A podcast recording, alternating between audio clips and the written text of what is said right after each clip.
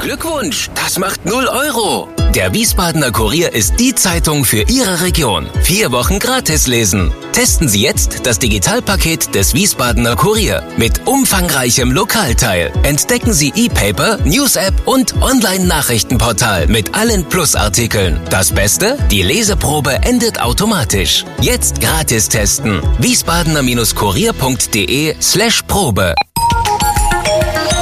Wir sind VRM. Schröder trifft. Warum machen Sie, was Sie machen? Stefan Schröder, VRM-Chefredakteur, trifft in diesem Interview-Podcast spannende Gesprächspartner, die einen besonderen Lebenslauf, etwas Besonderes geschafft oder geschaffen haben.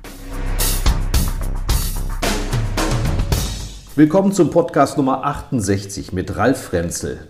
Ich bin hier eingeladen in der Sonnenberger Straße in Wiesbaden im Tretori Verlag. Wir sitzen so mit Blick in den Kurpark. Es kann vielleicht mal klingeln, hier ist immer Geschäft, aber ähm, dazu kommen wir ja gleich. Ralf Frenzel ist äh, Jahrgang 1963, Familienstand verheiratet, Beruf Verleger. Das ist jetzt mal so eine von seinen vielen Tätigkeiten. Ich musste ja irgendetwas sagen.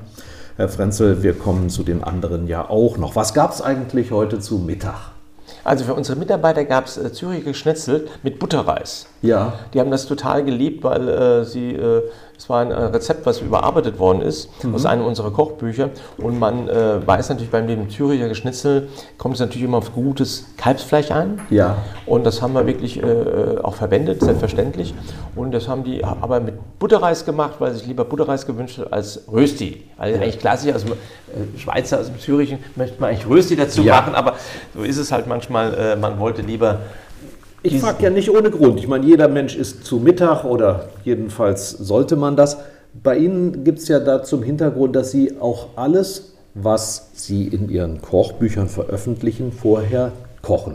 Ist das jetzt auch ein Gericht gewesen, was demnächst in einem Schweizer Kochbuch auftaucht oder ist es einfach nur eine Tradition und ein Wunsch der Mitarbeiter gewesen, mal sowas herzustellen? Also das ist äh, beides. Erstens ist, wie gesagt, nochmal eine Überarbeitung eines äh, moderneren Rezeptes, was man heute macht. Äh, also in dem Sinn der Sahneanteil etwas runtergefahren hat, ja. weil, man früher das klassische mit, mit, mit, mit, also mit Sahne auch veredelt hat.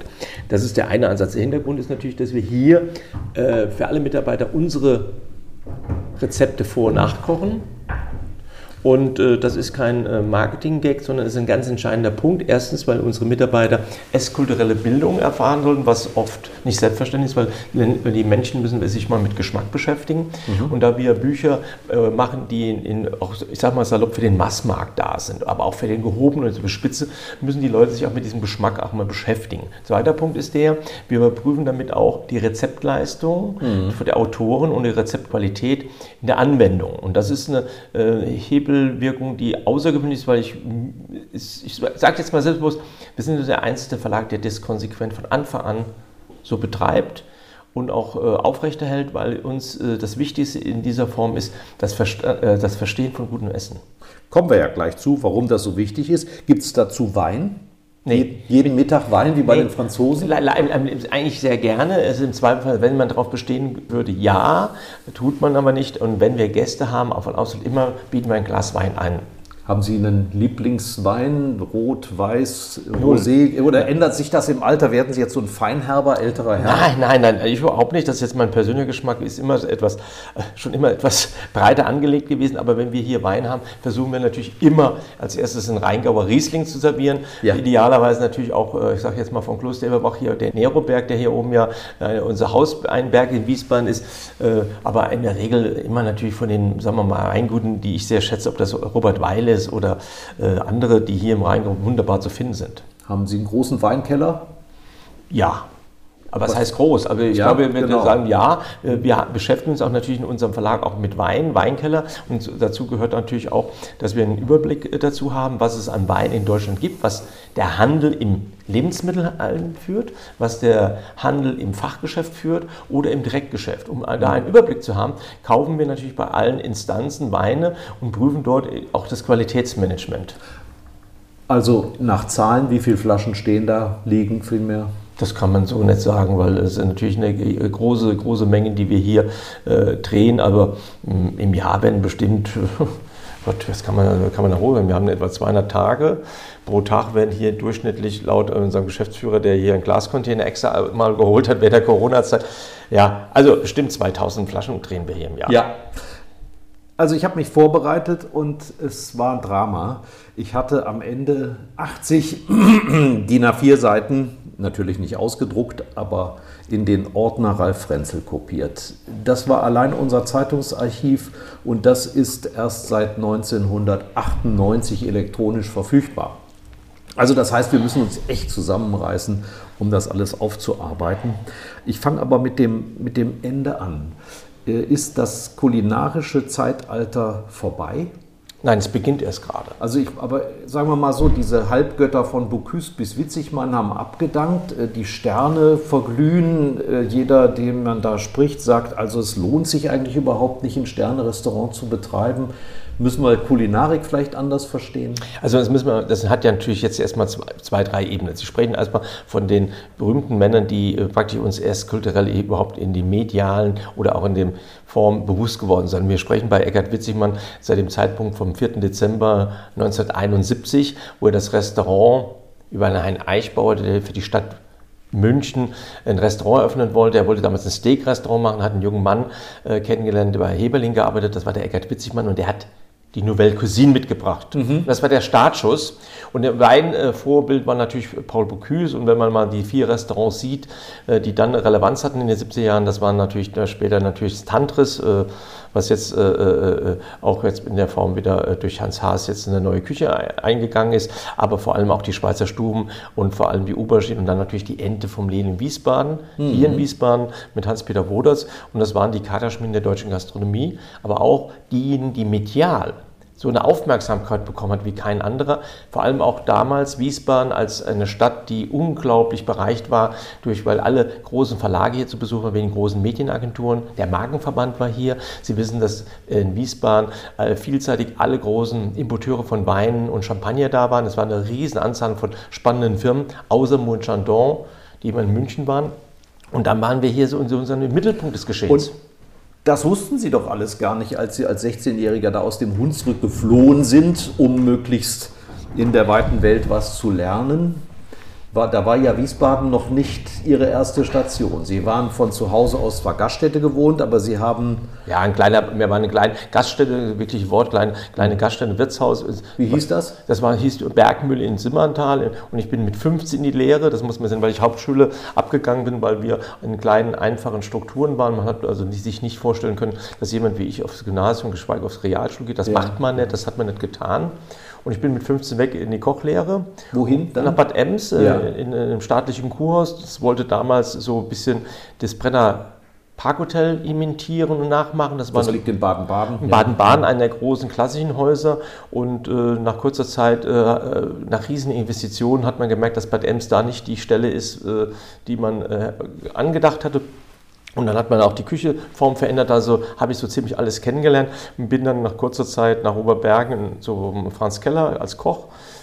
Konnte mir aber die Stelle nicht leisten, weil man als Koch damals kein Geld verdient hat, gerade mhm. als Kommi, man musste eher Geld mitbringen und habe dann einen Restaurantfachmann relativ schnell gemacht.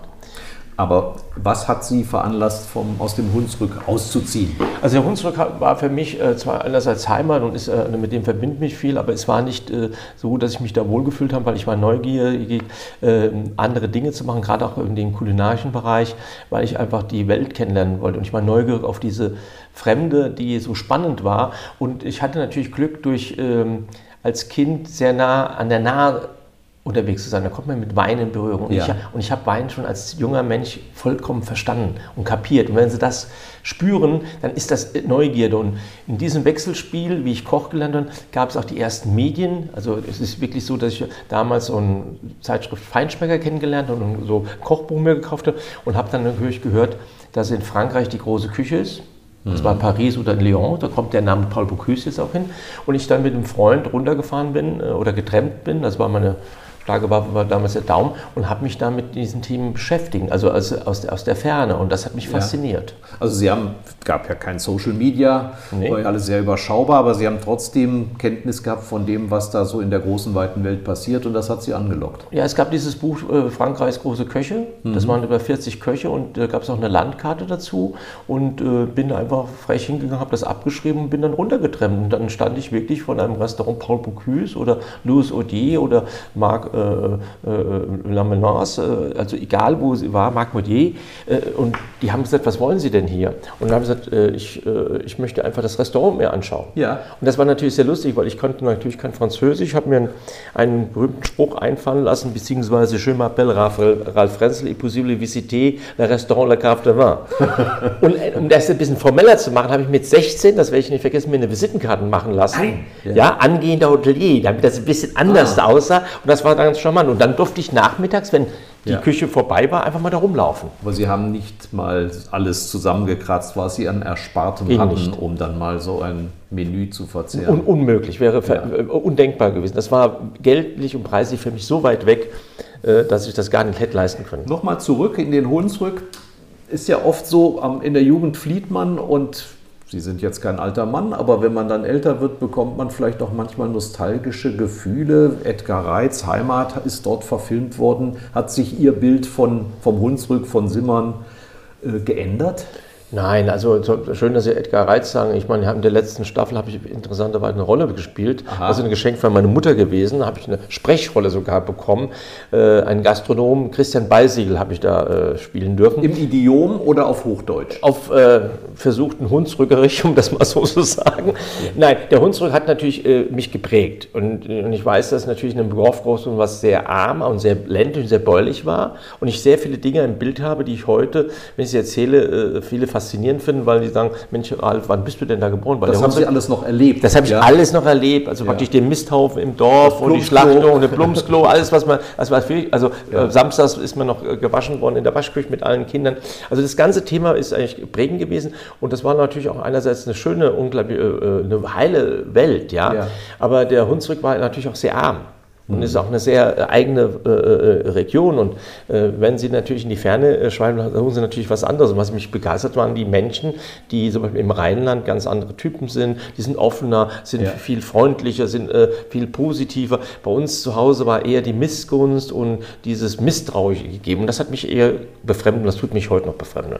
So, und Sie haben es gerade erwähnt, Restaurantfachmann, und dann geht es ja wirklich steil ab. Eines der angesagtesten Lokale überhaupt, also die Ente vom Lehl hier in Wiesbaden, Hans-Peter Wodatz, legendär, Ende der 70er Jahre. Ende der 70er Jahre, Anfang 80er. Und dann heißt es immer, Sie waren der jüngste Sommelier Deutschlands, aber ich glaube, Sie waren noch der Einzige, oder? Man kann sagen, der Einzige, der Relevanz hatte, weil im Grunde gab es noch keine äh, Sommeliers. Es gab nachher, Paula Bosch hatte sich bei uns beworben, später kam der Markus de Mineco, der aus Bremen kam. Da ist der ein oder andere mal aufgetaucht, aber es war keiner da, der diesen Beruf für sich geprägt hat. Dazu muss man sagen, dass die Sommelier Union parallel gegründet worden ist, Frankfurt von Kurt Fischer. Die Begrifflichkeit ist geworden. Aber sagen wir mal so, der relevant war und der auch eine aussagestarke Kraft hatte, das war, glaube ich, schon äh, mir zuzusprechen. Wie und kommt man denn auf so eine Idee? War, hat der Wodarz gesagt, wir brauchen so eine Rolle, wir müssen so jemanden haben, der sich mit Wein auskennt und den nennen wir dann auch Sommelier? So, so kann man es sagen. Und Wodarz war natürlich auch Marketing-Genie, der hat mhm. natürlich auch immer auf Sensationen gepocht. Und wie ich mich vorgestellt habe, dass ich den Sommelier machen wollte. Äh, und war das natürlich schon ein mutiger Schritt für ihn, weil er sagte, sag mal, äh, auf welcher Grundbasis äh, kannst du überhaupt diesen Job annehmen? Bist du viel zu jung? Ja. Und ich hatte natürlich über das Talent, was ich hatte, Geschmack einerseits überzeugen können und das Zweite, dass ich natürlich auch recherchiert habe. Und da ich mir natürlich die Weinkarte der Ente vorher besorgt habe und einfach mir wie es in meiner Art damals war, alles auswendig gelernt habe, war ich natürlich argumentationssicher. Und ja. wie ich natürlich angefangen habe, in, in, dieses Restaurant zu gehen und praktisch diesen Sommelier zu machen, haben mich natürlich viele Gäste verblüfft angeguckt, was will der junge Mann hier am ja, Tisch? Ja. Aber ich habe einfach, glaube ich, einen ganz guten Start hingelegt. Und Aber wer hat Sie denn ausgebildet? Haben Sie sich selber äh, alles beigebracht, ich so bin, wie Sie es gerade gesagt haben? Na, ich bin Autodidakt, also in dem Sinne 100% Autodidakt, weil der Beruf Sommelier ist erst viele, viele Jahre später in die IHK, vor allem in Koblenz, installiert worden und als Berufsbild gesehen worden. Ja. Es gab damals keinen, der sich mit Wein wirklich beschäftigt hat. Sie müssen von Anfang der 80er Jahre gab es für mich eine Weinwährung, die gab es in zwei Bereichen. Das eine war der Römerpokal im Grünstil, das andere war der Römerpokal im braunen Stil. Da hat man den Wein trocken oder halbtrocken bestellt. Ja. Und trocken war irgendwie herb, was herb Ja, auch immer ja. bedeuten mag. Und äh, dass man hingegangen ist, Wein differenziert hat, sich spezialisierte, das war alles ganz fremd. Weil man hat das neue Wein gesetzt, man hat Weinproben äh, in verschiedene Kategorien so aufgesetzt, man anfing mit QPA, Kabinett, dann Spätlese, Auslese, dann gab es natürlich die Beerenauslese und dann die Trockenbeerenauslese und dann der Eiswein. Und der Spruch war, darf ich Ihnen zu Ihrem Fisch einen Wein empfehlen? Nee, der Spruch war was anderes. Ich, äh, wir wussten ja relativ stark, dass man äh, die Ente auch äh, besuchen wollte, um was zu erleben. Wir konnten sehr stark unsere Menüs verkaufen. Das waren immer so vier Gänge und acht Gänge. Und wir konnten natürlich auch ganz geschickt dem Gast hingehen und sagen, was dürfen wir Sie empfehlen? Und erstmal sind die natürlich, was empfiehlt ihr denn? Und dann gab es natürlich ein Gefühl, was man, au- au- das, was ich immer hatte, so so ein sehr gutes, sagen wir mal, ein Bauchgefühl. Ich bin nie hingegangen, habe Weine empfohlen, die über 50 D-Mark damals Weißwein waren und die Rotweine, die über 100 D-Mark waren. Und das hat natürlich den Kunden auch, äh, Gästen gut gefallen. Und Das hieß ja, damit verdient man das Geld, oder? ja, aber wissen Sie, ich glaube, wir mussten erst den, den, den Gästen eine Sicherheit geben und eine geschmackliche Sicherheit geben. Und dann haben, wenn sich die Gäste bei der zweiten Flasche, die sie bestellt haben, gesagt, ich möchte mir vielleicht noch was anderes zutrauen, also noch was anderes Da haben Sie erleben. gesagt, ich weiß nicht, ob Sie sich das leisten können. Das habe ich anders da gemacht. Ich habe einfach sehr vorsichtig äh, in der Weinkarte auf die, auf die Zahlen ge äh, äh, gezeigt, weil wir möchten natürlich den Ja. Gastgeber natürlich im, äh, in der Form, wenn er mehr Gäste nicht äh, vorführen. Aber stellen Sie sich mal vor, Sie kriegen eine Zahl gezeigt, nehmen wir mal beim Weißmann, da bei 70 Euro können Sie sich sowas vorstellen oder Sie kriegen dann mal vielleicht 90 D-Mark oder Ja. sowas vorstellen. Aber es gibt auch was Tolles, dann, ich, dann bin ich auf 150 gegangen und wenn Sie sagen, oh, aber sehen Sie, ich finde das besonders gut, dann bin ich wieder ganz schnell wieder bei Aha. 70 gelandet, damit man einfach die Leute psychologisch nicht überfordert hat. Und beim Rotwein ist es so ähnlich gewesen. So, damit wir mal eine Vorstellung davon haben, was diese Ente überhaupt war, dann arbeitet man ja mit Name-Dropping. Also man nimmt dann Promis. Das war die Zeit, in der in Wiesbaden A-Promis verkehrt sind. Es war die größte Promi-Dichte Deutschlands. Es, definitiv gibt es keinen, Sie können sich nicht vorstellen, in dieser Zeit Politik, Wirtschaft, prominent aus der ganzen Welt. Also ich habe den, der Walter Scheel, der war Stammgast. Dann der, der Junke. äh, Das hing natürlich mit dem ZDF zusammen. ZDF waren da zusammen, äh, das ZDF, Gorbatschow. alle, sie waren alle da. Sie, sie wir- wir hatten sie alle. Ja. Und das ist, wenn Sie sagen alle, das hat natürlich mit dem ZDF zu tun gehabt, Hm. dass wir hier in der Nähe zu tun gehabt. Und es war natürlich diese ein, äh, von äh, Frankfurt kommt. Sie dürfen den Frankfurter Flughafen war in der Nähe. Ja. Sie müssen natürlich sagen, die Banken waren hier in der Nähe. Und wenn Sie Wirtschaftsgrößen äh, von Herrhausen bis sowieso bedienen durften, wenn Sie Verlegergrößen äh, oder Chefredakteur wie Henry Nann oder äh, äh, damals Herrn Ganske bedienen konnten, also es war das Who's Who's da. Und durch die Dichte der ganzen Zeit, da hätten Sie gesagt, wie kann das so sein, dass es einen Platz gibt? Das ist so ein Platz, wie äh, sich vorstellen, wie es Maxims in Paris oder Ja. wie Sansibar und vielleicht das St. Constant heute, wo Sie dreimal sagen können, wie war die Dichte? Es war unvorstellbar. Und Sie haben als Dienender die Menschen kennengelernt. Immer. Auch die Promis. Also es heißt ja, die Oberpromis sind immer die einfachsten.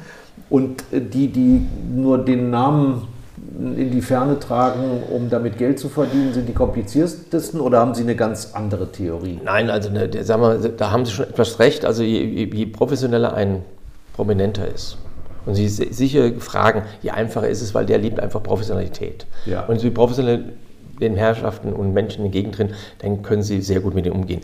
Entscheidend ist ja was ganz anderes. Diese, diese Ansprache, die ich hier hatte, war ein großes Glück, weil es gab den Maître de Hotel, der hat die Menükarte aufgenommen und dann der zweite war, der wichtigste Gespräch war der Sommelier. Und weil ich am Tisch immer wieder eingeschenkt und im Gespräch kam, war ich auch dann der Vertrauensbringer in eine oder waren so andere ein Sparringspartner für die, die meinten, sie verstehen was von Wein. nicht nur das, sondern auch die alle, die einen Wunsch hatten, weil einer gesagt hat, sagen Sie mal, kann ich das oder das äh, haben, dann habe ich das selbstverständlich, organisieren wir. Also ich war im Dialog am Tisch derjenige äh, Servicekraft, die am meisten mit den Gästen auch gesprochen und ausgetauscht hat. Und dann entsteht natürlich auch ein Gefühl miteinander. Und wenn einer gesagt, wissen Sie was, äh, kann ich mir gleich noch irgendwo äh, mir einen Tisch äh, reservieren für morgen oder können wir das machen oder das, waren Sie immer der erste Ansprechpartner. Wer war denn derjenige, vor dem man wirklich Schiss hatte, wer kompliziert war als Gast? Gab es solche Typen? Also ich habe das große Glück, dass ich von keinen äh, Prominenten Angst hatte. Das ist wahrscheinlich auch eine große Stärke von mir, weil ich nicht diese Reflex habe, wenn einer jetzt besonders prominent oder besonders wichtig, dass ich dann ängstlich werde. Ich bin immer sehr als junger Mensch und sehr selbstbewusst äh, äh, zu den Menschen hingegangen. Äh, und wenn Gäste unangenehm wurden, haben wir sie trotzdem irgendwie einigermaßen. Herr Ober, der Wein hat Kork. Wie geht man mit sowas um? Der Gast hat immer recht. Mhm, okay, also ich bring, darf ich Ihnen eine neue Flasche bringen? Sofort eine neue Flasche wird nicht diskutiert. Sollte er zweimal Kork haben, dritten Mal Kork, dann müssen wir dann vielleicht wechseln wir den Wein. Dann sollten Sie sich mal die Zähne putzen. Nein, das nicht, das macht man nicht. Aber dann kann es schon manchmal sein, dass man sagt, wir wechseln besser den Wein. Ah ja. Heute ist das peinlich, weil dann sagen Sie, der, ist es ein Glasverschluss?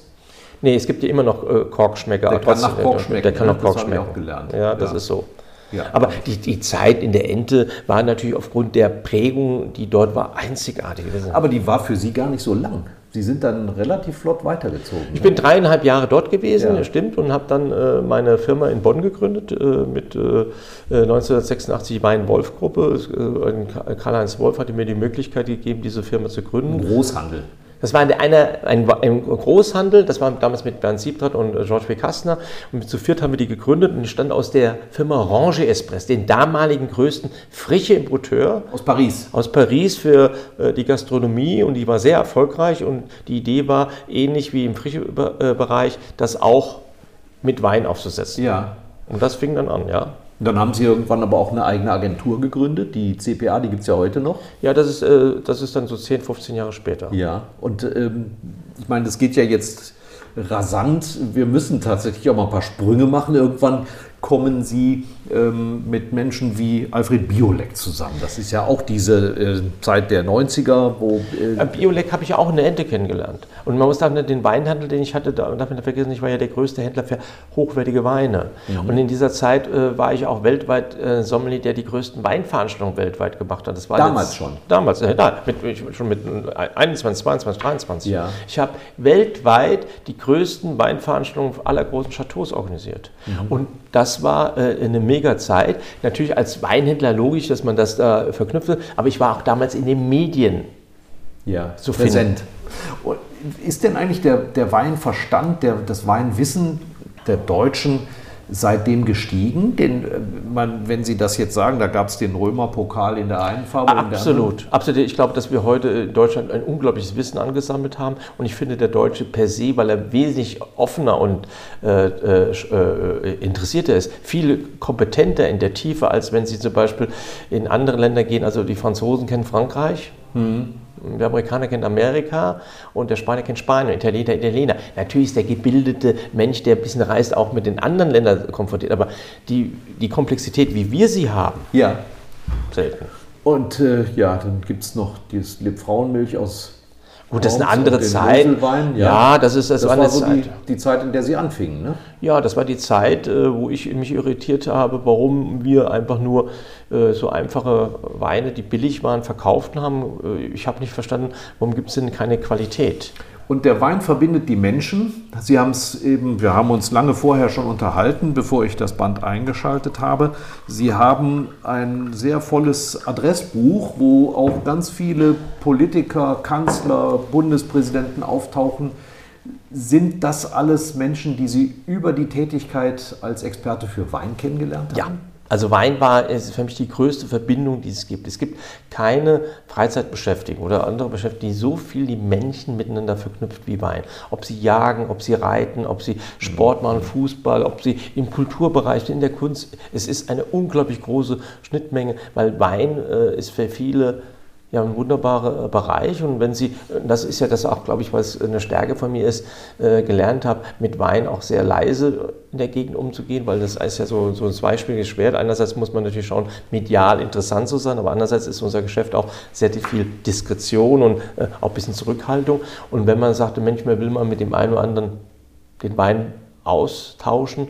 Und äh, mir, vor allem weil ich in Bonn gelebt habe, war ja da die, Bonn, äh, die Politik auch zu Hause, äh, mal gerufen worden bist, dann konnte ich mich auch mal an den Tisch setzen und mit den Leuten aber mal über Wein reden. Und das Ja. war das Spannende. Und da hatten Sie ja nun Ihre Kompetenz. Also die verstanden was von Politik, aber weniger von Wein. Und das war natürlich das Spannende, weil ich natürlich manchmal Menschen frage und sagen Sie mal, versuchen Sie mir das mal in Ihre Worte zu erklären, weil manchmal verliert ihr mich. Ja, ja. Und genauso war es natürlich auch umgekehrt, wenn Sie sagen, erklären Sie uns doch mal, warum finden Sie diese Weine so toll? Und dann konnte ich Ihnen praktisch auch das Wein näher bringen. Und das war eine wunderbare, äh, spannende Zeit, weil in Bonn äh, natürlich man sich nicht vorstellen kann, das war ja, äh, immer so genau, ist ja genauso groß wie, wie Wiesbaden. Da gab es ja, ja acht, neun Kneipen oder Lokale, wo die Politiker sich getroffen haben. Wenn abends um 10, 11 Uhr, wenn es dann eher äh, zu dem Zeitpunkt, wo die Rechnung bestellt worden ist und ich nochmal durch die Gegend gefahren bin und geguckt habe, wer überall da war. Ja. Da hat man sich nochmal da hinsetzen können und konnten natürlich das ein oder andere Gespräch führen und das war spannend. Wer war denn nahbar? Mit wem kam man auch ins Gespräch? Also, also ich kam ja mit allen ins Gespräch. Also ich habe ja, äh, ich habe ja, ob ich ähm, Herrn Kohl kennenlernen durfte oder Herrn Strauß oder auch, äh, ich sage jetzt mal auch Herrn äh, Brandt oder Joschka Fischer, sind nun mal ganz große Namen. Äh, Herr Clement, dann, dann ein großer Kenner war ach mein Gott, der damalige äh, Oscar Lafontaine, der mhm. natürlich. Äh, äh, der hatte doch einen Sternekoch in seiner Na Nieder Landesniederlassung. Ja, ganz ne? genau. Landesvertretung. Ganz genau. Der, der, der, und der war damals aber sehr stark auf Italien fixiert. Das war auch ja. so interessant. Da gab es ja diese unterschiedlichen Kult Weinkulturen. und äh, Toskana-Fraktion. Also dann kommt der Begriff auch der Toskana-Fraktion da. Mhm. Und da waren halt auch viele Journalisten dabei immer. Das war ja so Heine Böhme etc. Oder Klaus Wirtgen damals, ja, für den Spiegel, aber der Koch. Ja. Und das war natürlich spannend für mich, diese Leute kennenzulernen, weil ich gemerkt habe, dass da ähm, für mich etwas war wie so ein Schwarm. Ich konnte da viel wegziehen. Also ich konnte für mich aus den Gesprächen oder aus dem Ding für mich persönlich sehr viel gewinnen und das war toll. Weil dann hat man das so eins zu eins mal jemand was fragen und nach dem Motto, Entschuldigung, das gehört heute nicht hier in ja. die Öffentlichkeit, aber warum? Warum ist die Rente sicher? Warum ist die Rente sicher? Ja. Mhm. Aber jetzt müssen wir auf den Bio zu sprechen kommen. Ja. Also Alfred Biolek war selber ein großer Freund von Kochen, hatte, glaube ich, ein Restaurant ja. und brauchte aber da mal einen Rat. Alfred Biolek, ich habe mich kennengelernt, wie gesagt, in der Ente, habe den Weinhandel gemacht und hatte ein äh, Lokal in Köln, das war der Wartesaal, und hatte da eine Beteiligung mit italienischen Gastronomen und äh, hat mich gefragt, was könnte man denn so tun, dass es für ihn irgendwie besser äh, qualitativ und finanziell in eine Richtung gehen könnte. Und ich konnte ihm da relativ schnell äh, ganz klare Vorschläge machen, wie man mit so einem Partner redet, dass es in eine Richtung geht, die für ihn Sinn ergeben hat. Alfred Biolek, er lebt noch, aber er hat sich zurückgezogen. Jawohl. Wir müssen mal kurz sagen, das war in der Zeit eine Ikone der Unterhaltung, obwohl der gar nicht unbedingt in diesem Metier äh, unterwegs sein wollte. Ich glaube, der war Hausjurist beim, beim ZDF, ZDF ja, und ist dann aber entdeckt worden. Bios Bahnhof. Ähm, Kommt er früher, hat ja angefangen mit der Drehscheibe, da hat er da gearbeitet ja. und hat dann, war Produzent von Rudi Carell und hat ja so ein Entertainment, der war ja so ein Theaterfreund, der konnte unglaublich unterhalten, hat tolle Witze erzählt und der hat so ein bisschen Spaß an der Kultur gehabt und durch Bios Bahnhof äh, ist er als Kultfigur geworden. Ja. Und in der Zeit danach habe ich ihn ja praktisch dann kennengelernt und vor allem über die Zusammenarbeit Essen und Trinken und habe ich gesagt, Mensch Alfred, was uns in Deutschland fehlt, ist jemand, der sich zu Genuss bekennt. Also man muss sich vorstellen, bis 1994 hat sich nur Walter Scheel offiziell mal äußerlich geäußert, dass man ein Glas Champagner trinkt. Ja. Alles andere war befremdet, auch in den Medien. Es mhm. gab ganz wenige, die nur darüber berichtet haben. Also damals gab es sofort Neid sofort Neid und eine sinnlose Diskussion. In der Ende kann ich mich noch erinnern, damals mit, dem, äh, mit der FAZ haben wir diskutiert, warum im Magazin nicht mal was über Wein gebe. Also das gehört da nicht hin. Irgendwann gab es mal Flaschenpost aus Bordeaux, weil wir dann überredet hatten, das ist zu tun. Aber Alfred Biolek hat verstanden, vor allem durch die, die, durch die Massivität, die ich ihm an den Tisch gelegt habe, auch vielleicht durch den einen oder anderen, wie Sascha Arns, der Regisseur, der auch wenn das gemacht hat, lass uns mal das Thema überlegen, kochen zu gehen. Da gibt es natürlich auch den Andreas Lichter, der Produzent von Alfred, darf man nicht vergessen. Aber ich glaube, dass wie, wie angefangen hat, Alfred Biolek zu sagen, wir brauchen einen Prominenten, der sich in Deutschland zum Genießen bekennt. Und dann gab es Alfredissimo, beziehungsweise es gab erst nochmal, wie hieß denn die Sendung nochmal, in der er dann auch vorgekocht hat? Das war die erste, das war die Sendung Alfredissimo, das war die erste ja. Kochsendung. Und er hat vorher mal beim WDR eine kleine Sendung gehabt ja. dazu, aber im Grunde mit Alfredissimo war das Startschuss. Das äh, reden wir von 1994, mhm. wie die erste Sendung äh, wir gemeinsam produziert haben. Und äh, das war. Äh, da waren Sie schon dabei? Da war ich dabei. Ich, war schon, ich habe ja auch die erste, ich habe das erste, den ersten Piloten noch mit äh, konzipiert und ja. gedreht. Also das war äh, das war ganz verrückt. Also ich bin 93, sind wir in die Diskussion gegangen. 94 haben wir im Sommer die Sendung produziert. Erste Sendung ist ausgestrahlt wohl im Herbst. Und das ging natürlich durch die Decke und äh, das war ein mega Erfolg. Ja, und dann, äh, ich weiß, wir machen wieder einen Megasprung. Äh, wir haben dann auf einmal natürlich auch einen Buchmarkt, in dem das funktioniert, was der Koch Bio da herstellt. Und da taucht auf einmal auch dann der Frenzel auf. Ja, das war natürlich ganz äh, heftig, weil ich natürlich nicht nur die Konzeption, Ideen, Essen, Trinken, Weinberatung, ich habe auch die Vermarktung, ich habe das Merchandising des Alfredismus aufgebaut. Und wie, wie, muss ich mir das vorstellen? Was hängt da so dran? Kochlöffel? Kochlöffel, äh, Töpfe und Pfannen. Sie müssen wissen, der Pastateller ist immer noch der meistverkaufte äh, Pastateller der Welt. Den haben wir damals konzipiert. Ja. Wir haben dann Pfannen gemacht, wir haben Gläser gemacht, wir haben eine eigene Küche gemacht. Wir haben, äh, wir haben eine, eine, Welt aufgebaut, die damals mal im Außenumsatz fast 100 Millionen Euro Umsatz mal. Das hat kein Koch, kein ja. äh, Dings hier in Deutschland je erreicht. Also never ever, nie die Zahlen durch, durchgesteuert wie wir, weil wir dort konzeptionell sehr stark waren. Wir haben Produkte äh, zusammengeführt, die zusammenpassten. Das Produkt musste für sich sensationell gut sein. Und ja. Alfred hat gesagt, das äh, empfehle ich. Daraus entstand diese Merchandising-Welt. Ja. Aber am Anfang natürlich war erst das Buch. Während der Geschichte der Produktion im Juni, damals 94, war ja so, wir mussten ja irgendwie schauen, gibt es das Buch? Und da hat Alfred immer seine Glatte gehabt. Und in der Glatte hat er sein Rezept abgeschrieben, damit er immer ein bisschen abspicken konnte. Gesagt, dann ist das die Idee dieses Buches. Und ich habe gesagt, das Buch wird fertig. Äh, das Buch, müssen wir das Buch wirklich fertig machen, Alfred, wir kriegen das fertig. Problem war natürlich, ich bin jetzt bei vielen Verlagen vorstellig geworden, die wollten äh, dieses Kochbuch nicht machen, weil das Kochbuch, wie wir es konzipiert hatten, ja total fremd und neu war. Weil wir hatten ja keine Foodbilder da reingesetzt, sondern wir haben einfach so kleine Cartoons reingepackt, die sehr lustig waren, lustige Geschichten drum waren, einfache, unglaubliche, simple Rezepte, die natürlich eine Gelingsicherheit garantiert hat, weil wir schon damals bei der Überprüfung von Kochbüchern festgestellt haben, dass 80 Prozent der Rezepte fehlerhaft sind. Ach ja. Das ist der Punkt, wo wir natürlich da diese Rezeptgenauigkeit entwickelt haben. Was, was ist denn da los? Und das muss man, äh, muss man äh, wissen, das war Alfred Wehr wichtig, die Gelinggarantie. Ein Rezept, was funktioniert, das, das auch was hermacht. Der wurde ja auch darauf angesprochen, wenn es nicht funktionierte, nehme ich an. Ne? Ja, aber das, äh, meistens hat es funktioniert und das ja. war ein großer Erfolg. Und äh, nochmal, äh, dieses Buch ist eingeschlagen äh, wie eine Bombe. War das schon das mit Aldi? Nein, das kam viel später alles. Ah, der ja. Punkt ist ja, dass wir mit dem ersten Buch, was hier oben steht, mit dem wunderbaren Gesicht, was, was hier oben, ich müsste das jetzt ziehen. Ja, ja. mach ich mal. Ja. Aber das sehen wir ja nicht im, im Nee, Podcast. aber ich will Ihnen das zeigen. Ja, gut. Damit Sie nur ein Gefühl haben, was es ist. Das ist dieses Buch. Jetzt ist er an seinem Regal wirklich an der obersten Grenze. Ja, das kenne ich natürlich. Ja, das ist das ja. erste Buch gewesen. Sie müssen sich das Mikro jetzt wieder anstecken. Ja, es so. gibt jetzt Geraschel, aber das ist es uns wert. Ah ja, klar. Er hat den Kochlöffel wie einen Mustache, wie einen ja, Bart genau. quer unter der Nase und hat dieses berühmte Bio-Lächeln mit der runden Brille. Genau. Ganz wichtig. Und, der, und ein blauer Rahmen. Und dann gibt es natürlich ein Branding, WDR, das erste WDR-Buch, Begleitbuch. Ja. Und da muss man sagen, ich bin bei zig Verlagen vorstellig geworden, man wolle das Buch nicht tun, nicht machen. Ich habe gesagt, das werden wir umsetzen und dann bin ich fündig geworden bei einem Herrn Übeleis, der damals bei Heine äh, Verlagsgeschäftsführer war. Der hat gesagt, pass auf, Herr äh, Frenzel, wir haben einen Vorteil. Es gibt hier einen jungen Verlag, den wir gekauft haben, ZS. Den können wir, das können wir denen zumuten, weil die finden das ganz toll und die sind auch bereit, Ihnen den ganzen Weg mitzugehen, wie Sie das wollen. Weil Sie müssen sich vorstellen, wir haben das komplett, Entschuldigung, dass das Wort haben, rein diktiert, weil wir sagen, wir wollen es nur so machen und nicht. Da gab es keine Mitsprache vom Verlag, die konnten das praktisch so übernehmen, wie wir es haben wollten. Ja.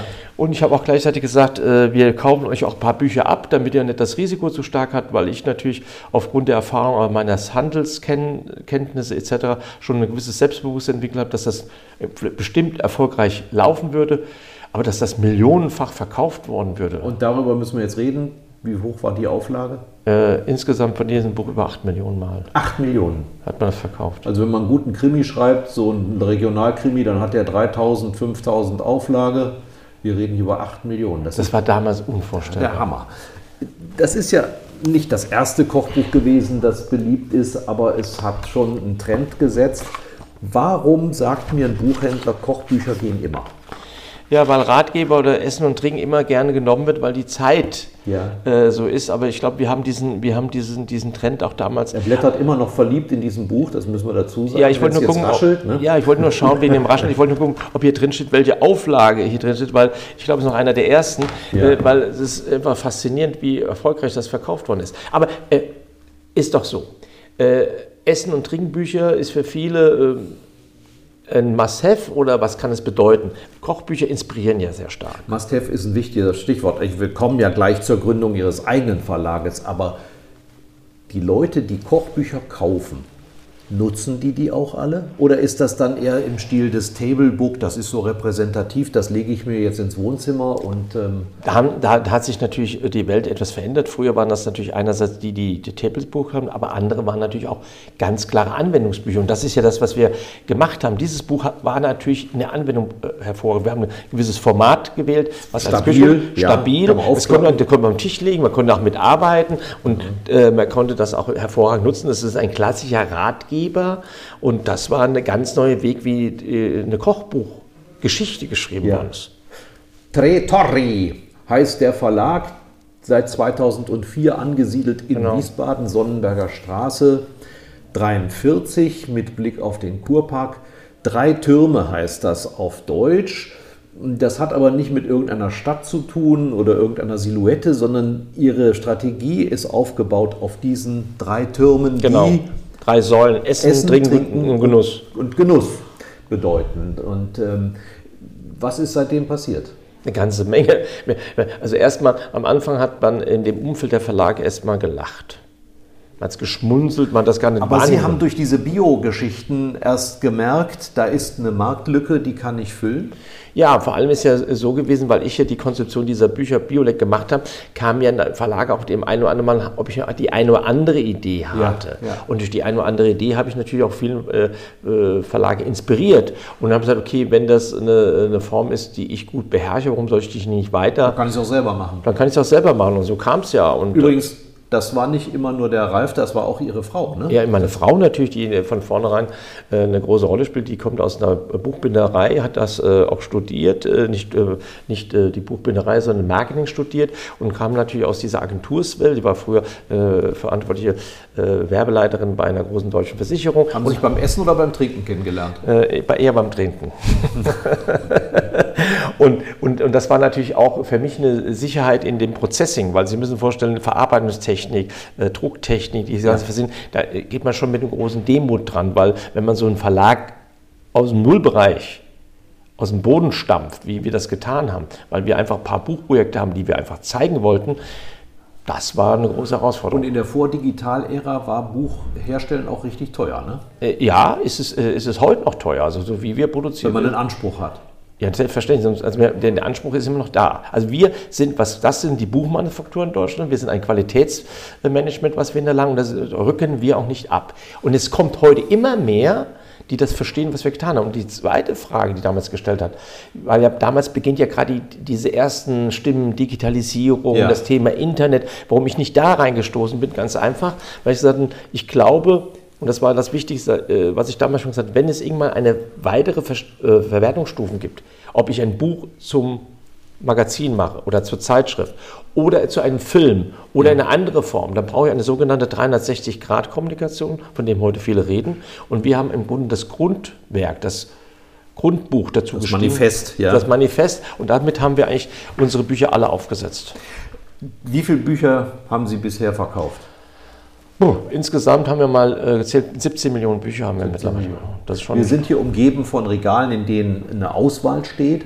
Mir hat imponiert, dass Sie mal gesagt haben, an unsere äh, Fotomodelle, die Gerichte kommt kein Haarspray dran Absolut. und kein Lack und ähnliches. Also das wird tatsächlich so gekocht, wie es in dem Rezept steht. Nun kommt dann natürlich das äh, mir zugute, was ein anderer klassischer Verlag nicht so kennt. Ich komme aus der Praxis. Wissen Sie, ich habe ich hab ja gesehen, was gutes Essen aussehen kann im Restaurant. Ja. Und ich kann ja sehen, wenn einer gut kocht. Und das Auge ist mit. Das Auge ist mit. Und warum, wenn ich einen schönen Teller äh, das Essen serviere, warum soll ich das denn nochmal in Form eines Foodstylisten optimieren, wenn es denn so schon appetitlich natürlich aussieht? Und ja. das war eine Sache, die habe ich immer äh, als Haltung gegeben, weil alles andere ist mich verfremdlich. Sie kochen alles ähm, mal testweise. Was war da das, was noch so, was das grenzwertigste war? Ich sag mal Stierhoden, Schweineaugen, Heuschrecken. Ja, das sind also Spezialitäten, die in eine extreme andere Richtung geht. Was extrem ist, könnte man sagen, wenn gewisse äh, Küchentechniken anfangen, ins äh, äh, Bereich des äh, Extremen zu gehen, Aufwandskochen oder sonst was. Molekular. Molekular ist ein ganz wichtiger Bereich, den haben wir damals sehr stark auch äh, gefördert und entdeckt. Sie wissen ja, dass wir äh, schon 94, 95 mit Ferrat Ria in Verbindung standen. Ich habe den ja damals zu Dokumenta gebracht, ist ja zu Kunstform gebracht. Für mich ist Molekularküche eine Facette in dieser kulinarischen Welt. In Spanier war das, ne? In Spanier, El Bulli, ganz wichtig. Der hat uns aber Bildung in die Küche gebracht. Wissen Sie, Jetzt kommt etwas dazu. Wir haben ja keine Universität in der, äh, in der Kulinaristik. Wir haben ja keine Universität im Kochen. Und darum ist ja oft nur etwas gemacht worden, man kocht nur nach und man kopiert. Es gibt ja viele Köche, die Kopisten sind. Und durch diese Form der Arbeit, mit dem Gesamten, was ich da so empfunden habe, war mir es wichtig, auch Bücher zu machen, ob das molekular ist oder das Thema Geschmacksschule, Sprache in den Bereich dieser Dinge zu bringen. Und darum ja. habe ich ja den Mix zwischen Massmarkt, aber auch unglaublich mit vielen Wissenschaftlern zusammengearbeitet, die uns einfach äh, tolle Bücher jetzt äh, produziert haben, mit uns produziert haben, die ja heute noch zeitlos sind. Ja. Ich glaube, das ist die große Stärke von Tretore, dass wir heute noch Bücher haben, die noch, äh, wo Bücher 10, 12 Jahre sind, die immer noch sehr gut verkauft werden. Das ist wirklich beachtlich.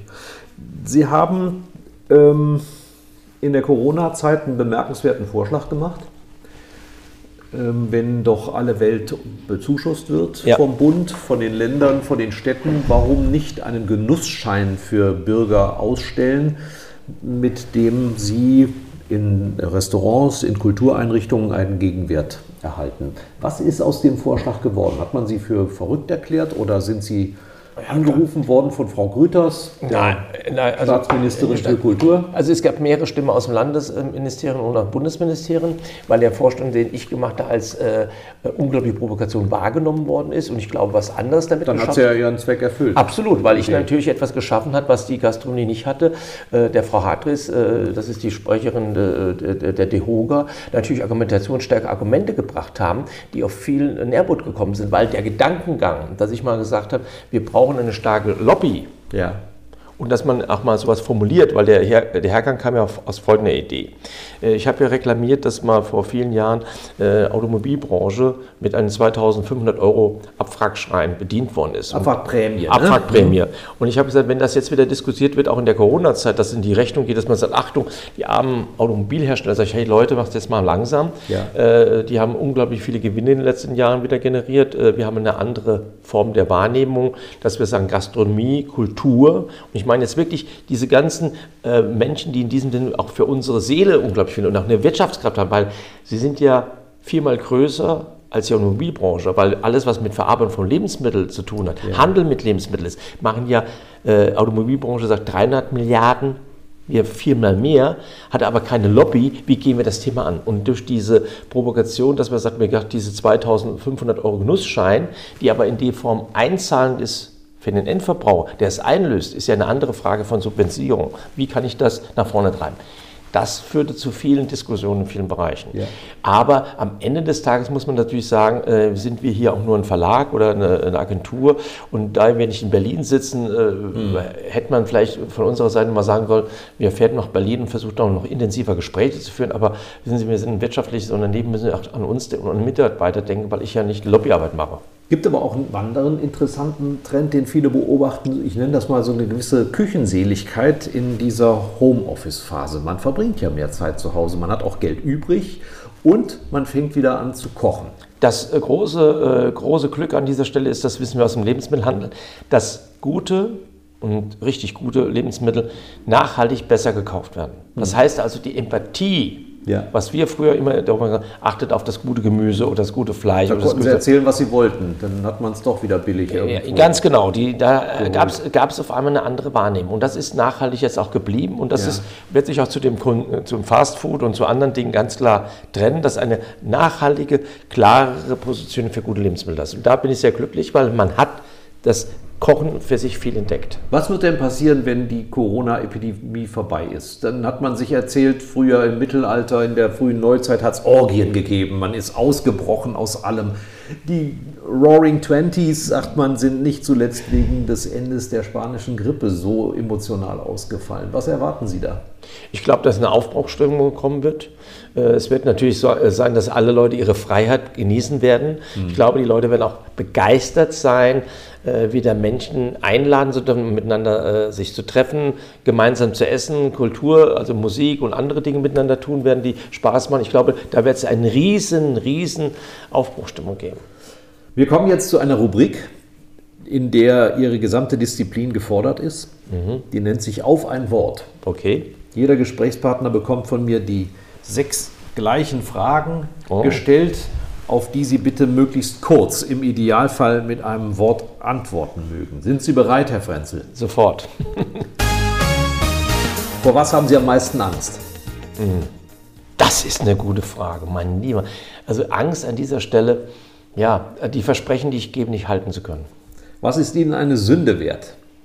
Ein gutes Essen. Jeder Mensch ist eitel. Woran erkennt man das bei Ralf Frenzel? Morgens am Spiegel. Welcher Mensch ist Ihr Vorbild? Ach, Menschen, die einfach großzügig sind, äh, die gebildet sind, äh, die äh, einfach Menschen lieben. Haben Sie eine Person vor Augen? Ja, gibt es mehrere, die mich natürlich geprägt haben. Also ich meine, wenn Sie mir das früher äh, Alfred Biolek, Willy Leibbrand, äh, gibt es ja so eine Menge Menschen, die ich toll fand, die ja. einfach, wo man was abschaut. Lebensmittelunternehmer, der Leibbrand. Ja, große ne? Lebensmittelunternehmer. Also es gibt schon eine Menge Menschen, wo es sagt, die haben eine Haltung, ja. Hätte es beruflich eine Alternative gegeben zu dem, was Sie gemacht haben und heute machen? Klar, mit dem Talent, was ich hätte, hätte ich auch bestimmt eine Karriere im Lebensmittelhandel oder sonst wo stärker machen können. Ja, aber Pilot oder Lokführer hätte es nicht. Nee, das wäre es nie geworden. Ihr größter Wunsch fürs Alter? Gesundheit. Vielen Dank. Damit haben Sie mit der letzten Antwort haben Sie vieles ausgeglichen, was Sie vorher umgeworfen haben. was hat Sie offenbar, also Wein ist immer Ihr Thema. Immer. Mit einer Ausnahme. Irgendwann haben sie mich mal auf Craftbier angesprochen und das auf die gleiche Weise versucht zu vermarkten wie den Wein. Das habe ich auch äh, vermarktet, ja. weil ich eins immer hatte, das Beste am, äh, am besten am, am, Wein ist das Bier davor und das Bier danach. Sagen die Witzer ja auch, ne? Ja, natürlich, aber es ist für mich ganz normal gewesen. Es war für mich auch etwas komisch.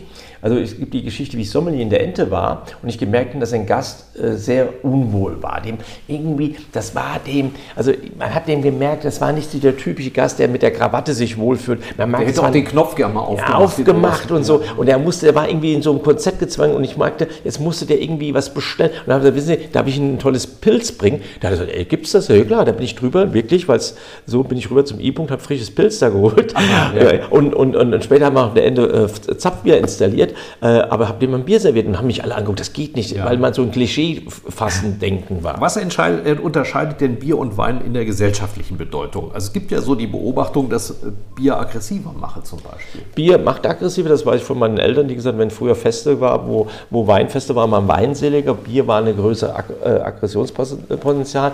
Bier äh, ist einfach äh, hier nicht als Kulturgut, äh, nicht als äh, Genussmittel und auch nicht in der Form zelebriert worden. Und da sind ja die Bierbrauer eigentlich in den 80er Jahren leider stehen geblieben. Ja. Das ist ja der Ansatz gewesen mit dem Craft Beer. Schauen Sie, der Wettbewerb der Pilzen haben sich ja nur mit optimiert, dass sie Logistikprozesse und Kosten optimiert haben. Sie haben sich ja nicht über den Gedanken von Genuss äh, sich auseinandersetzt. Und wenn man das mal sagen kann, das war die Intention von uns, auch mal Bier in anderen Gläser zu servieren, äh, andere Geschmackskomponenten zu bringen, Bier auch zum Essen zu reichen, Bier in eine andere Form zu machen, weil früher hatte jede Brauerei so sein Standardglas, das hat man irgendwie so getrunken, aber schauen Sie, wenn Sie heute Bier in verschiedene Gläserbehälter bringen, also trinken Sie mal einen Pilz in einem wunderbaren Weinglas, halb voll.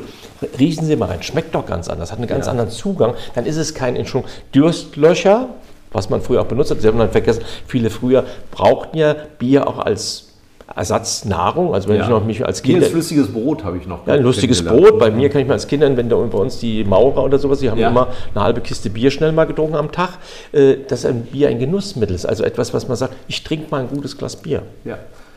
Aber Sie haben keine Zeitschrift für Bier gegründet, sondern eine für Wein. Sie liegt hier bei uns auf dem Tisch. Sie heißt Fein nicht Fine. Fine, fein, ja. Fein, das Weinmagazin 2008 schon. Ja. Und das ist ein beachtliches Alter für eine Zeitschrift, sich so lange im Markt zu halten. Wie ist Ihnen das gelungen? Äh, durch die Bedeutung, dass wir geschaffen haben. Das ist jetzt wirklich äh, hoffentlich nicht falsch zu verstehen. Wir haben es geschafft, eines der bedeutendsten Medien weltweit für Wein zu sein. Und das liegt daran in der Kompetenz der journalistischen Anspruch, den ich äh, habe, weil ich das Glück hatte, tolle Journalisten für uns zu gewinnen, die auf höchstem äh, Level arbeiten, dann natürlich den Zugang mit den besten Fotografen arbeiten zu können, Ja.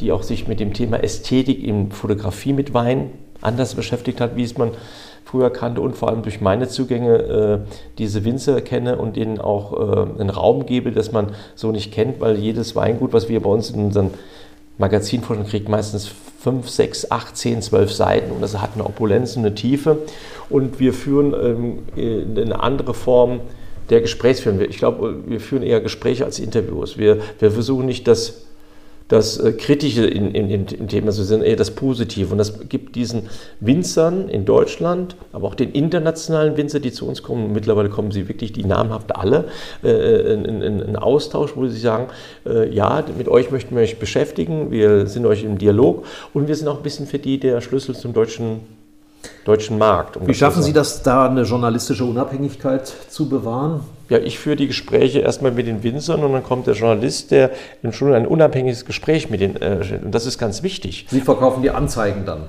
Ich verkaufe keine Anzeigen, ich, ich versuche Kooperationen zu entwickeln. Ja, also das ist ja. was anderes. Also natürlich freue ich mich, dass jemand eine Anzeige hört, aber es kann bei uns keiner eine Geschichte kaufen mit einer Anzeige. Das geht Ja. nicht. Also es muss irgendwo was geben, weil erstmal muss ja jemand mit seinen Winden eine Qualität nachweisen. Das hat er, findet bei uns erst gar nicht mal einen Raum. Und was ich entwickle, ist ja Geschichten über Wein. Und was ich ja provokativ äh, umsetzen kann, ist ja, dass wir auch Dinge entdeckt haben in Wein, die natürlich weltweit Relevanz geschafft haben. Also nochmal, wir haben es geschafft, die älteste Lagenkarte der Welt zu entdecken. Das war ein riesen medialer Aufschlag. Wir haben es geschafft, den Schatz äh, des Assmannshäuser Höllenberg in, in Schaufenster zu stellen. Ein Wein, der bis 1959 renommiert war, der vor dem Ersten Weltkrieg international Höchstpreise gemacht hat, auch andere deutsche große Weine. Wir erzählen die Geschichte darüber und auf einmal gibt es einen Wettbewerb zwischen Burgund und uns und auf einmal wird der Wein, der früher vielleicht, Entschuldigung, 20, 30, 40 Euro äh, äh, gekostet hat, mal für 180, 200 Ja. Euro gehandelt. Wir haben äh, Proben veranstaltet in dieser Form, wo wir äh, Strecken gezeigt haben, dass deutscher trockener Wein schon über 100 Jahre alt gab. Aber man muss ja auch irgendwann mal beim Ranking einen letzten definieren. Kommen dann diejenigen damit klar, die Sie da. Ja, wir geben so- ja, bei uns ist ja immer, wir müssen es anders sehen. Wenn Sie 100 Weine in ein Schaufenster stellen, ist er schon ein Gewinner, weil er zu den 100 Besten gehört. Ja. Also es gibt ja nicht diesen letzten. Ja, das versuchen wir immer, uns immer zu geben. Also vielleicht kann man sagen, es gibt von 100 die 10 Besten und die anderen sind Sieger. Also, Mhm. Ja. also ich glaube, da bin ich wesentlich, äh, wesentlich äh, offener, weil äh, es gibt nicht den allerbesten Wein, weil es gibt ja auch Weine, die man zu gewissen Anlässe oder zu gewissen Momenten trinkt, wo ich sage, Entschuldigung, es gibt bestimmt den Wein, der, der ist ultimativ super, aber passt der dazu? Oder gäbe es jetzt irgendwie etwas anderes, was besonders besser dazu wäre? Und vor allem, wenn man manchmal auch ein Essen dazu hat. Also, das sind ja Events der Superlative, wenn Sie dann ins Kloster Eberbach einladen mit Weinen aus 100 Jahren. Man glaubt es ja erstmal nicht und dann gibt es sogar welche, die stammen aus dem 19. Jahrhundert. Ja. Wie sicher können Sie sein, dass solch ein Wein nicht verdorben ist? Das kann man an den Flaschen erkennen. Also und zwar, äh, erstmal gibt es bei Kloster Eberbach mal ein Beispiel sagen, und anderen Weingütern eine rose Doku- Dokumentation. In der Regel werden die Weine ja alle 25 Jahre neu verkorkt. Und dann werden die kurz verkostet und da gibt es eine Beschreibung, das kann man, äh, kann man absehen.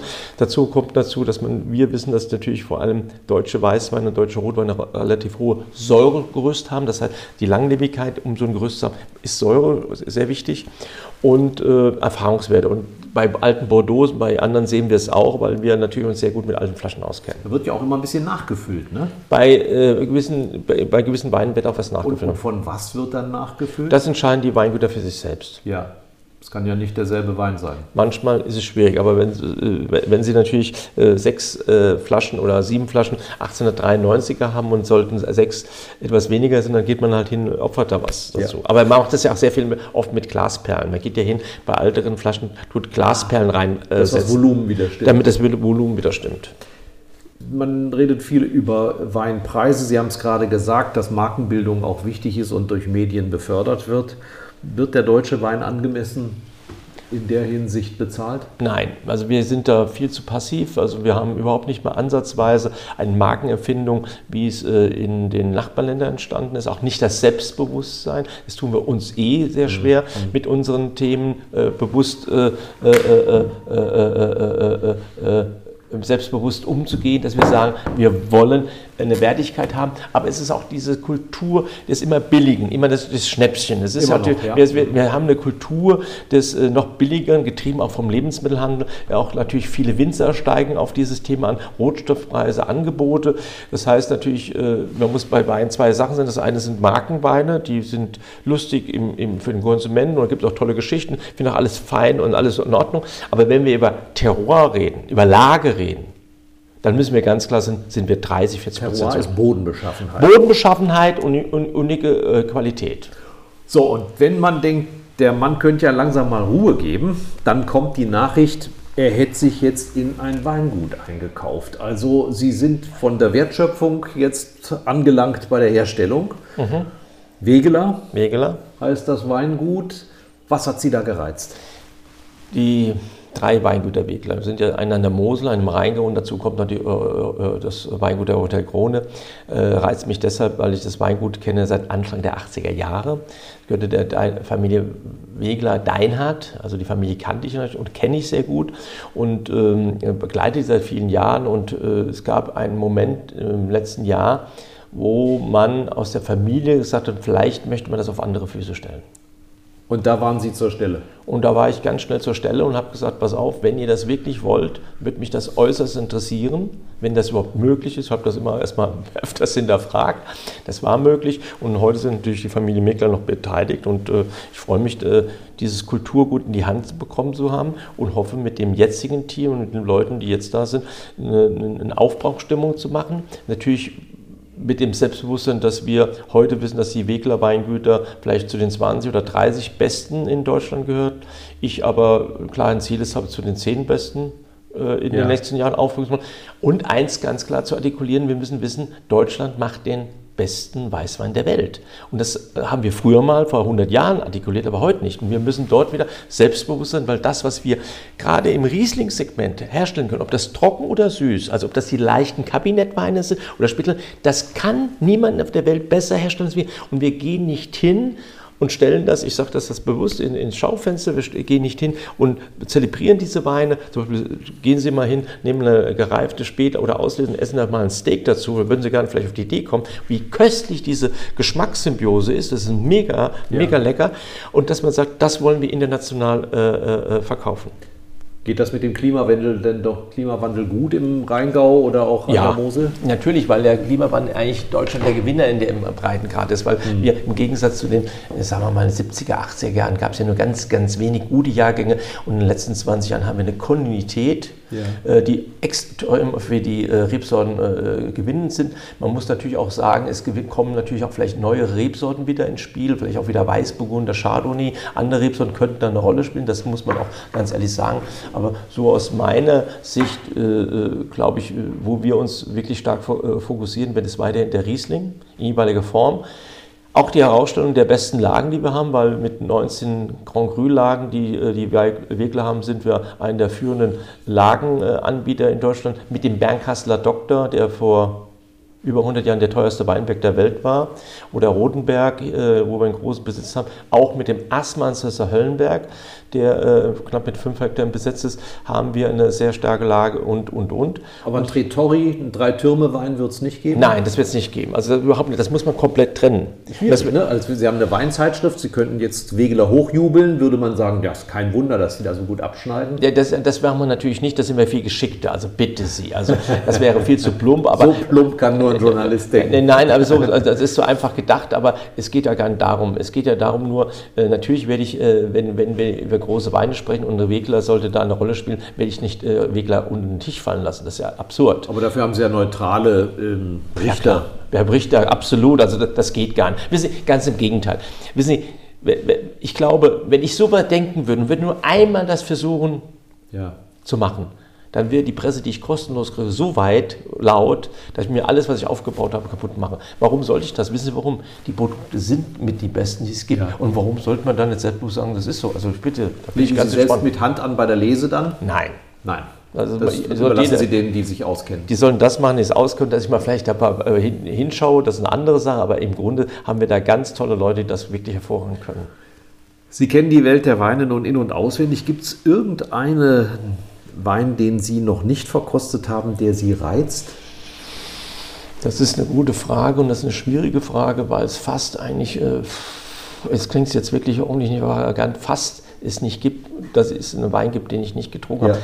Weil ich bin seit über 40 Jahren in diesem Geschäft. Und Sie müssen sich vorstellen, ab dem 19. Lebensjahr bin ich wirklich in der Champions League und ich habe halt Zugänge und man fragt uns äh, oder mich auch sehr stark zu Zeitpunkten, wo gerade solche Produkte entwickelt wird. Also nehmen wir ein Beispiel China.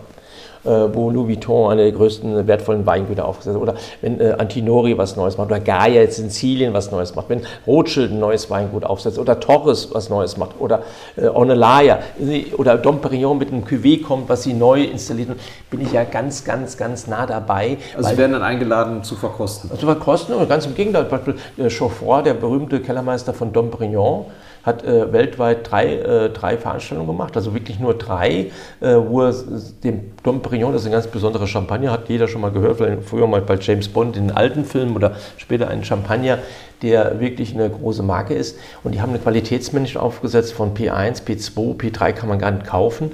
Und für Wien war es wichtig, äh, äh, äh, mit mir diese Produkte zu verkosten, um zu schauen, wo die Qualitätswelt hingeht. Und das ist was, was mich besonders schmeichelt die schmeichelt und ehrt, aber es ist ein Austausch, äh, wo die Reise von Qualität hingeht. Hand aufs Herz und ganz ehrlich, bei welcher Blindverkostung haben Sie sich am meisten blamiert?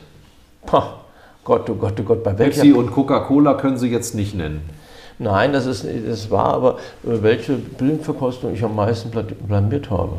Hm. Also ich, ich sage immer so, äh, wo ich mich nicht blamiert hatte, ich habe mal folgendes, ich hatte mal eine Einladung für Anna Gottschalk in der Sendung nach, nach sowas.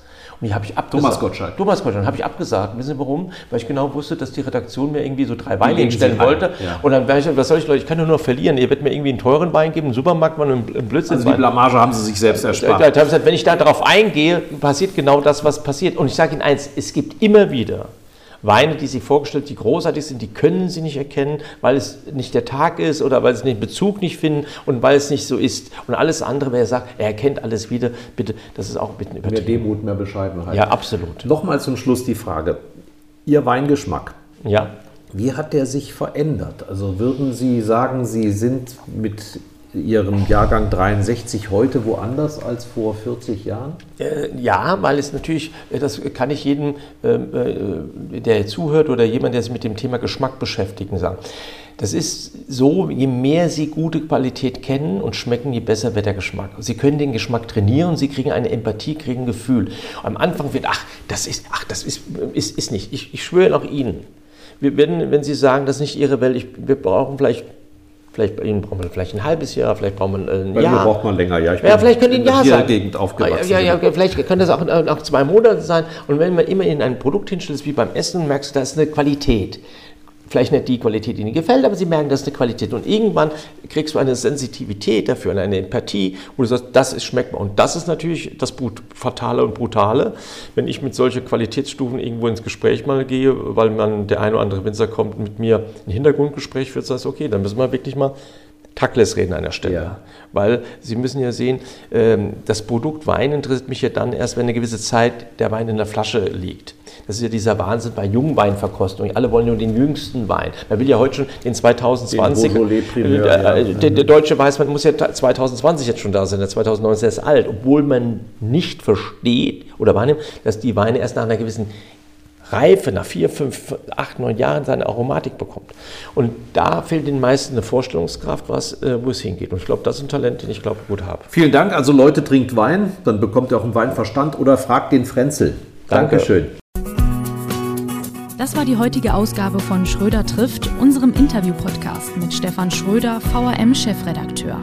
Ihr wollt noch mehr spannende Geschichten, Reportagen und News aus eurer Region? Dann probiert doch einfach mal unser Plus-Angebot aus. Einfach reinklicken unter vrm-abo.de slash podcast. Ein Angebot der VRM.